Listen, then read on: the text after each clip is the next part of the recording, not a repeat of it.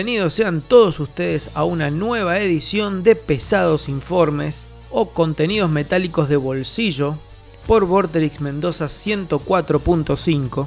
En esta ocasión vamos a repasar un estilo que nació allá por principios de los 90, podemos decir, denominado post-metal o post-metal, a donde ustedes quieran ponerle el acento. ¿Qué viene a ser este este subgénero denominado post-metal. Dentro de las características así más destacables, podemos decir de que primero y principal las canciones son muy largas, muy muy largas, pesadas también, realmente pesadas, con mucha carga de distorsión, un ritmo a medio tiempo a ver, ese ritmo a medio tiempo, ¿qué significa? Que es, es como un creyendo, ¿no? Es una canción que empieza lento, va, va escalando, va escalando, va escalando y de repente explota. Es, es un género que se caracteriza por llevar un ambiente, estar, está cargado de ambiente en realidad. Va creciendo, va creciendo y de repente explota con eh, mucha carga de distorsión. Pero otra de las características principales del post-metal es la innumerable capa de, eh, eh, esto me refiero en las grabaciones, capa de, eh, de capas me refiero, ¿no? Innumerables capas de guitarras, bajos, voces. Es un género que se trabaja mucho en el estudio, ¿no? Si bien en el, vivo es muy interesante, pero en el vivo todo va acompañado también con acoples, con sintetizadores, pero eh, es un género que tiene mucho de, emocional también, ¿no? ¿No? O sea, eh, eh, lo que despierta es muy emocional. Las voces también provienen más que nada del hardcore. O sea, voces que carecen de todo tipo de melodía, ¿sí? es, es más que nada un grito desgarrador, una, o una voz más en algunos casos también voces guturales más propias del death metal, ¿no es cierto? Eso también lo vamos a ver, lo vamos a escuchar a lo largo del informe, después de, las diferentes variantes que ha tenido este subgénero. Todas las canciones tienen un patrón que es transformarse en un trance hipnótico, ¿sí? Todo esto lleva a concluir de que es un subgénero un tanto poco radiable o poco, digamos, eh, amigable para, para pasarlo por la radio y por eso es que la mayoría de las bandas, si no es por decir todas, mejor dicho, eh, carecen de una popularidad o, de haber traspasado eh, dentro del metal esa, a esa categoría de ser un poco más populares, ¿no? Dentro de lo que sería el estilo y de, sus, de las influencias al post-metal podemos hablar de, obviamente, Black Sabbath. Y después, bueno, eh, yo creo que dos de las bandas más importantes en cuanto a la influencia directa con el estilo son Melvins y los últimos discos de Black Flag. Esa experimentación post-hardcore también de Fugazi no la podemos dejar de, de mencionar, pero yo creo que la influencia principal se centra en Melvins y los últimos trabajos de Black Flag. La banda que primero, o por lo menos para mí, toma todos estos elementos y los transforma en este experimento post-metal es Neurosis. Hay otros que consideran a Godflesh y su disco debut, Street Cleaner, como el iniciador del subgénero. Yo creo que eh, sí tiene elementos ese disco, pero yo creo que la banda que casi que lo patenta al sonido es Neurosis. Neurosis que en sus orígenes era una banda de hardcore punk más pesada, pero con canciones realmente muy rápidas. Pero que con el transcurso de la discografía y más específicamente en su tercer álbum, Souls at Zero,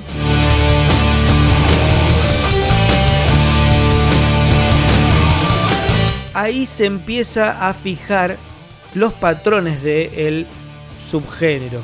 Ahí empieza a mostrarnos lo que sería Neurosis y lo que sería el subgénero de allí en más. A lo largo de la discografía de Neurosis, bueno, fue creciendo en popularidad obviamente y se estableció como la banda insignia del subgénero.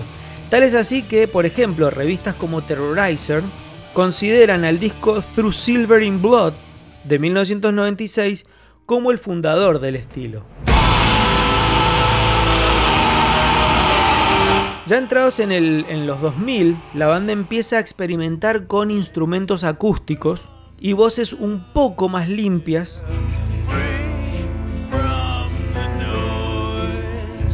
Hay que decir de que la discografía de Neurosis hasta el momento se mantiene impecable, impecable por donde se lo mire y se lo escuche, con 11 discos de altísima calidad y obviamente no es fácil para una banda cargar con la bandera de ser o con el, mote de ser la fundadora del estilo o la creadora del estilo. Para cerrar este primer bloque dedicado al post-metal, obviamente vamos a escuchar a la banda que creó todo esto, denominada Neurosis, y una canción de su disco A That Never Sets. El tema se llama Watchfire.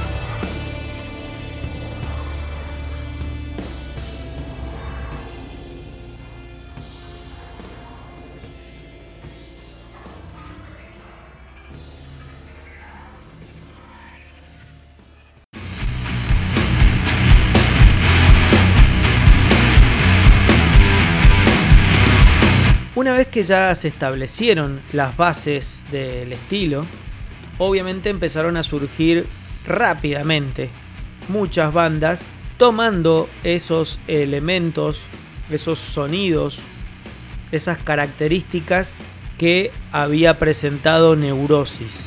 Entre ellas vamos a nombrar a quizá la segunda más importante de este subgénero, que se denomina ISIS.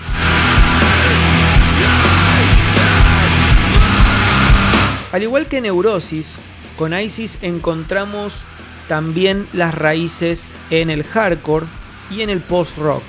En cuanto al sonido de ISIS, la podemos ubicar dentro de las alumnas, de las fieles alumnas de Neurosis, ya que la estructura de la música de ISIS se asemeja bastante a los padres de la criatura.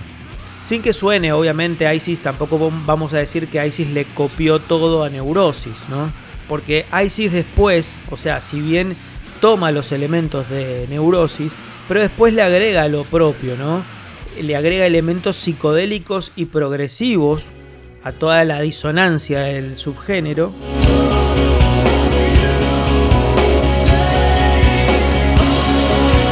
Y obviamente eh, con, todos estos agregados podemos hablar de que Icy ya tiene un sonido propio. A lo largo de la discografía, Icy se ha consolidado como otra de las referentes del estilo claramente. Si bien la banda se disolvió en 2010, nos dejaron cinco tremendos discos que definen perfectamente al post-metal. Yo creo que si tomamos los cinco discos de ISIS y alguien nos pregunta qué es el post-metal, tranquilamente le mostramos la discografía de ISIS y van a entender perfectamente de qué se trata. Otra de las bandas que ha fijado o ha establecido también el sonido del post-metal es Pelican. Pelican, esta banda nacida en Chicago en 2001, se caracteriza por obviamente canciones muy largas, densas, pero con la particularidad de que son instrumentales. Por lo tanto, para suplantar la falta de voz, le agregan mucha carga de overdrive y mucho ambiente, muchísimo ambiente. Capas y capas y capas de guitarras, de teclados, de efectos. Obviamente, eh, las bandas del post-metal comenzaron, digamos, desde el lado del metal, pero después, obviamente, a lo largo de la discografía, se fueron abriendo hacia otros horizontes. Y Pelican no fue la excepción, ya que eh, eh, el sonido, este sonido denso, lento, pantanoso que tenían esas guitarras, le fueron agregando de a poco después elementos más rockeros, como se puede, por ejemplo, escuchar en pasajes como estos.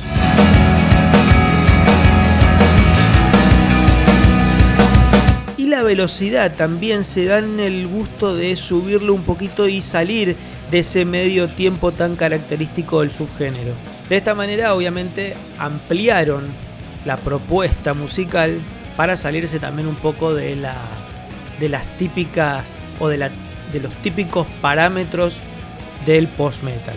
Hasta ahora la banda Pelican lleva editados 6 discos de estudio con un muy buen último disco llamado Nighttime Stories del 2019.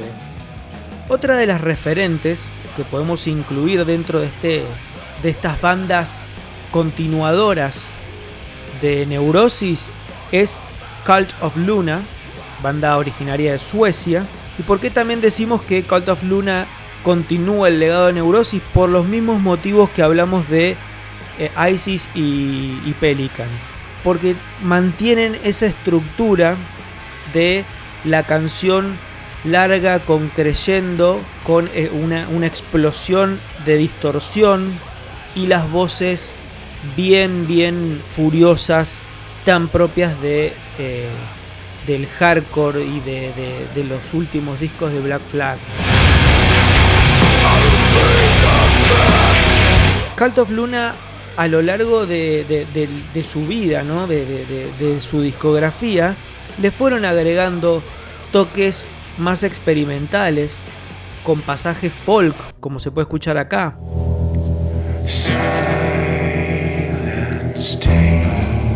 A lo largo de la historia de la banda podemos apreciar una mucha coherencia musical.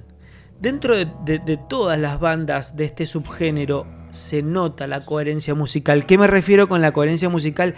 No estoy diciendo de que son todos los discos iguales, pero sí que los cambios son más lentos, son más graduales. Se le van agregando ingredientes ambientales, psicodélicos, pero la idea principal se mantiene en las estructuras propias del género. Cult of Luna se mantiene en actividad y hasta la fecha tiene nueve discos de estudio editados. Para cerrar este segundo bloque, repasando a este subgénero denominado post-metal, vamos a escuchar a Isis con la canción 1000 Shards del disco In the Absence of Truth y después vamos a cerrar con la canción White Cells de la banda Cult of Luna.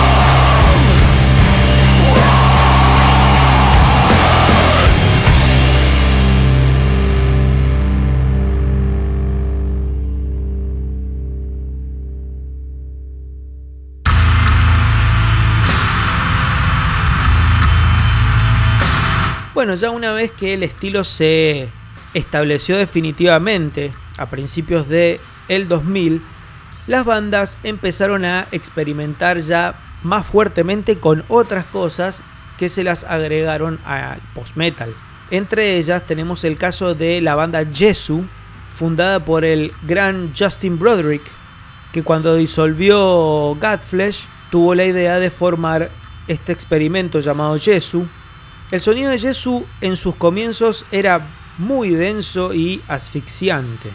Sonido frío, oscuro. Bueno, una continuidad en cierto punto también de lo que venía haciendo con Godflesh, pero en una versión más lenta y apocalíptica.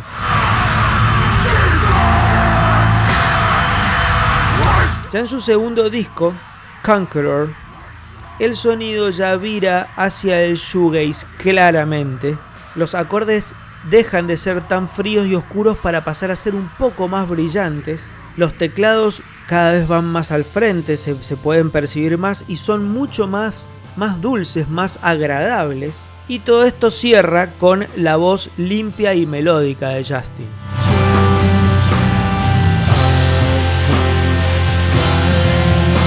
Después ya con la evolución de la banda, no pudo con su genio el amigo Broderick y acudió a sus queridas y adoradas máquinas para transformar a Jesu en un... O sea, para agregarle a Jesu, a ese sonido post-metal, shoegaze, para agregarle esa cuota industrial que a él tanto le gusta y cargarlo de sintetizadores.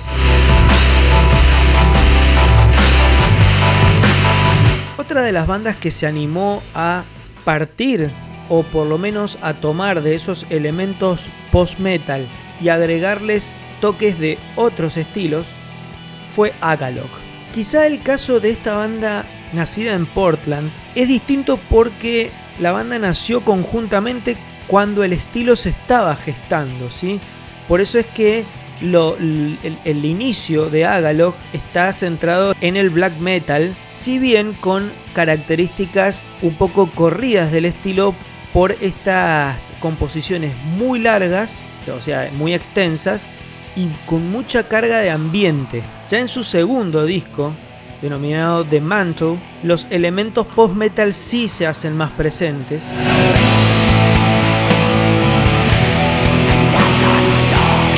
Y a partir de su tercer álbum, Ashes Against the Grain, sí podemos decir de que la banda logra a la perfección esa combinación ya bien propia, bien característica de Agalog entre el black metal y el post metal.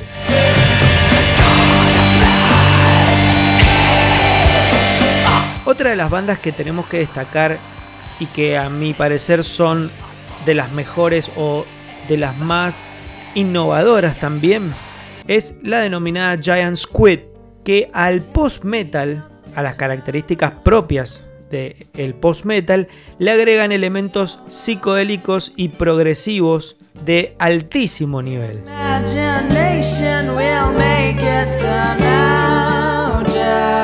En su tercer trabajo, llamado The Ichthyologist, la banda entrega una realmente una genial obra conceptual que tiene elementos de doom, post-metal, todo con una carga de sonido acústico, con elementos o pasajes eléctricos de una fineza absoluta.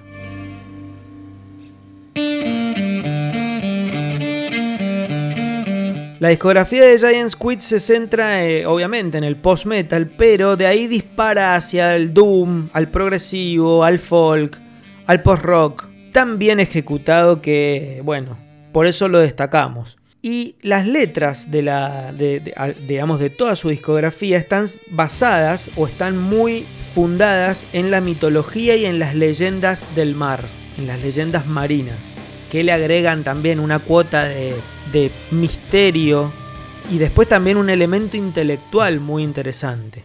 Otra de estas bandas también que juegan con esa carga psicodélica al, post-metal es Minsk.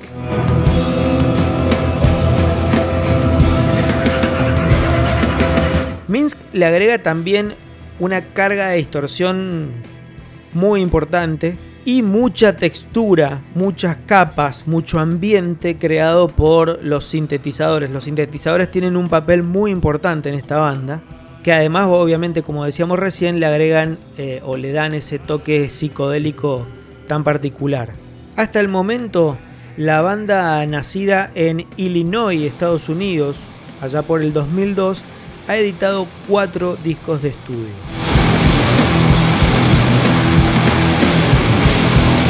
Para cerrar este tercer bloque dedicado al post-metal, vamos a escuchar a Jesu y la canción Brave New World de su disco Ascension y después le va a seguir Giant Squid con su canción Figura Serpentinata de su disco Cenotes.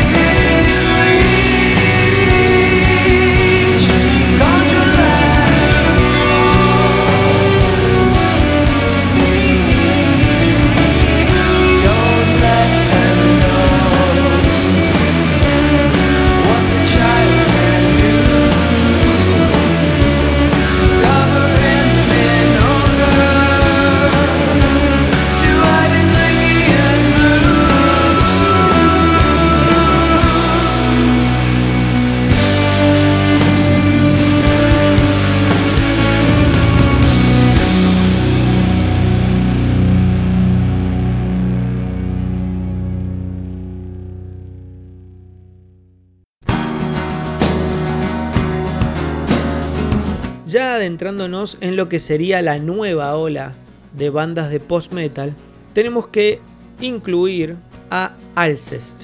Si bien los inicios de Alcest se remontan al 2000, por lo tanto podría no considerarse una banda de la nueva ola, han tenido tantas idas y vueltas con su formación y con la indefinición del estilo, porque convengamos de que comenzaron siendo una banda de black metal, pero ya la banda se estabilizó, la formación se estabilizó en 2007, año en el que editaron su disco debut, Souvenirs d'un autre monde. Por lo tanto, al haber editado su primer disco en 2007, la podemos considerar como una banda de la nueva corriente. El estilo de Alcest lo podemos encuadrar en bandas de post-metal con toques de black metal, al estilo como hablamos de eh, Agalog, pero a esta combinación entre post-metal y black metal le agregan también el sonido típico de el shoegaze, acompañado de voces más melódicas que metaleras.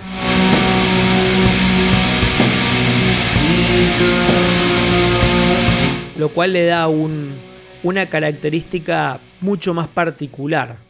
Otra de las bandas de la nueva era, de la nueva ola del post-metal, es Bosk. que también si bien se formó en 2005, en sus inicios editaron solamente dos EPs, 2006 y 2007, y después se separaron para luego reunirse en 2012 y allí sí editar su material más reciente en 2016. Hasta ahora su único disco de estudio que se denomina Audio Noir y en donde sí se pueden escuchar características, bueno, las características comunes del subgénero, como son, bueno, esos pasajes ambientales, los creyendos interminables, pero además de todo esto, los riffs de Bosk, si uno los escucha bien, tienen una carga, una, una estructura muy muy propia del stoner y el doom que los hace muy muy muy característicos.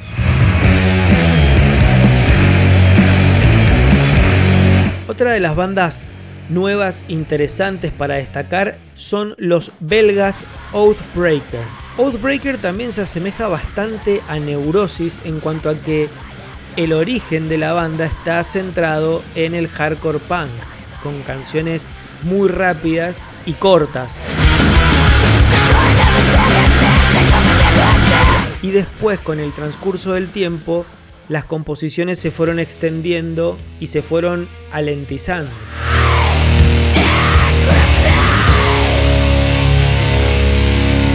Por último, vamos a destacar en esta última sección, ya de, hablando de bandas de la nueva corriente del post-metal, vamos a hablar de Death Heaven.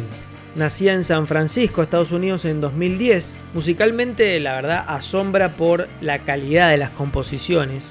A lo largo de la discografía y en la mayoría de estas extensas canciones, uno puede realmente disfrutar de pasajes semiacústicos muy melódicos, muy dulces, pero que lentamente suben en intensidad y terminan en un machaque black metal al mejor estilo escandinavo.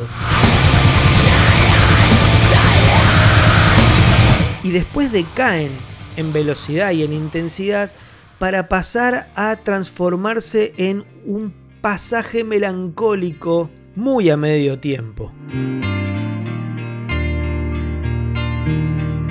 Musicalmente la banda es tremenda, de una calidad admirable y como característica a destacar es ese paso de la tranquilidad absoluta a la rabia incontenible para después volver a bajar casi a punto muerto, o sea, todo en una misma canción. Pero suena todo tan perfectamente ejecutado y, además con una producción muy interesante y eh, una ejecución de los instrumentos también fantástica. Def Heaven hasta ahora tiene publicados cuatro discos con un muy recomendable Ordinary Corrupt Human Love de 2018. Para cerrar otro capítulo de Pesados Informes en donde hemos repasado los orígenes y la evolución de este subgénero denominado post-metal. Vamos a escuchar a Bosk y la canción Heliopause y vamos a cerrar con Death Heaven y su canción You Without End. Esto ha sido todo, muchas gracias y hasta la próxima.